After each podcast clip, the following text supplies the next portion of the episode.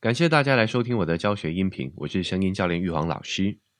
上一期节目我们聊了女生的声音，聊了娃娃音的优势以及劣势。这一期当然要来聊一聊男生的声音。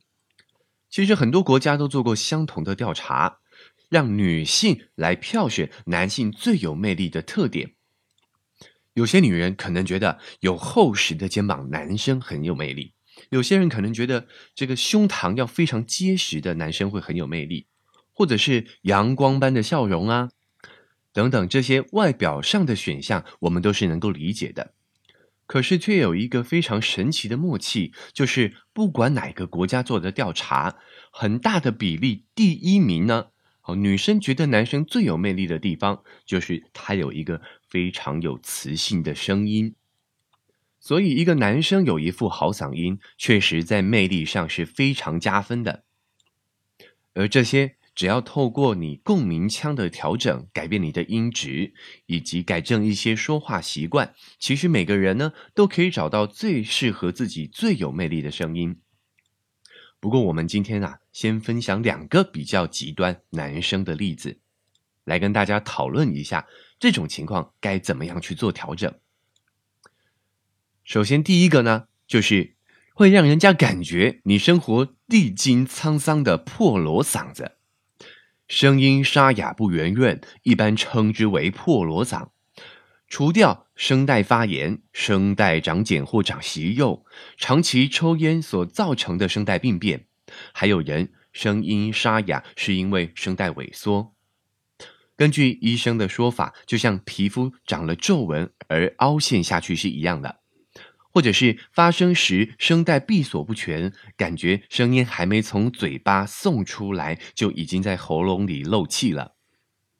声带萎缩的原因有很多啊，最常见的是声带随着年纪的增长而退化。有些人呢，则是从初高中变声期之后就一直是沙哑的声音，其病因是先天性声带发育不全所造成的声带沟。造成声音低沉、沙哑、声线还有分叉的现象，也就是说话时高音阶和低音阶的声音会同时出现，听起来很不舒服。破锣嗓的最资深的代表就是台湾的一个艺人孙悦叔叔，他的声音是从喉腔发出来的沙哑男中音，早期在电影里饰演反派角色。光是嗓音就非常的有说服力。晚年他投身公益，音质没变，但说话的速度变得稍慢一些，落在中速度，加上充分的气音，传递出诚恳真心的感觉。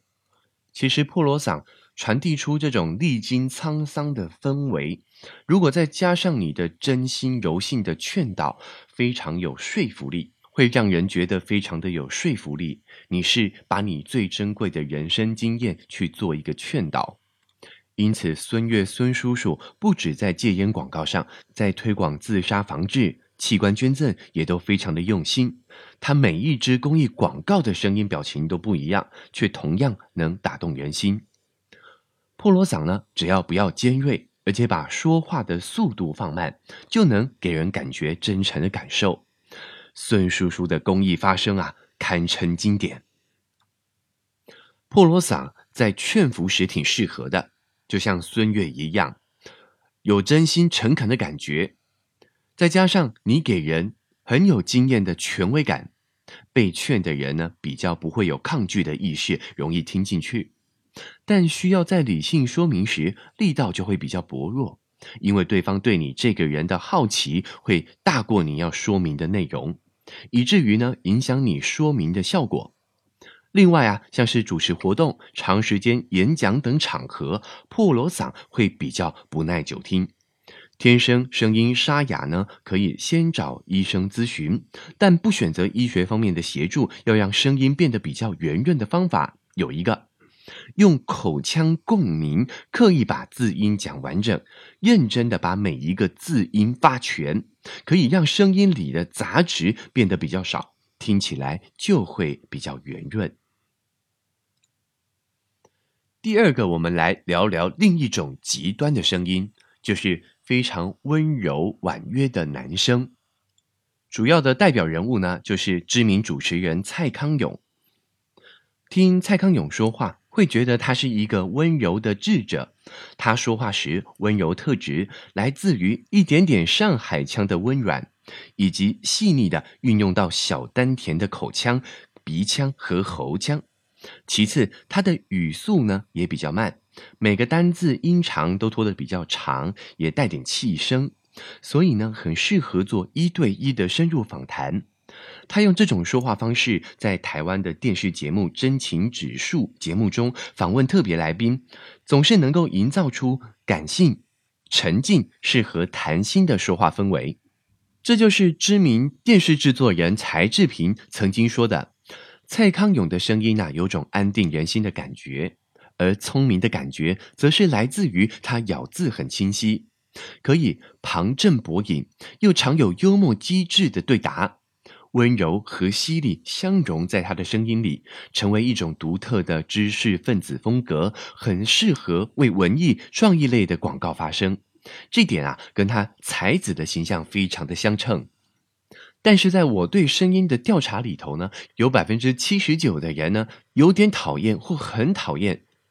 这种比较阴柔的说话方式，可见大部分的人对不同性别应该有的说话方式和声音表情，还是存在着刻板印象的。性别研究者认为，娘娘腔是一种社会鄙视。由于我们太习惯男人说话要很 man，女人说话要温柔，所以当男人讲话比女人还要女人的时候，就会全身不舒服。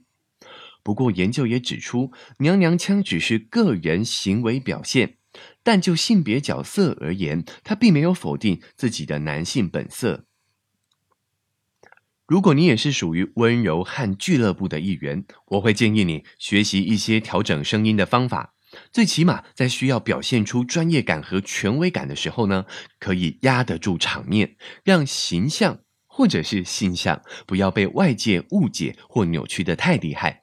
人际沟通也比较不会产生困扰。那么，如何让声音变得 man 一点？给大家一点建议：声音温柔的男性很容易在群体中成为焦点。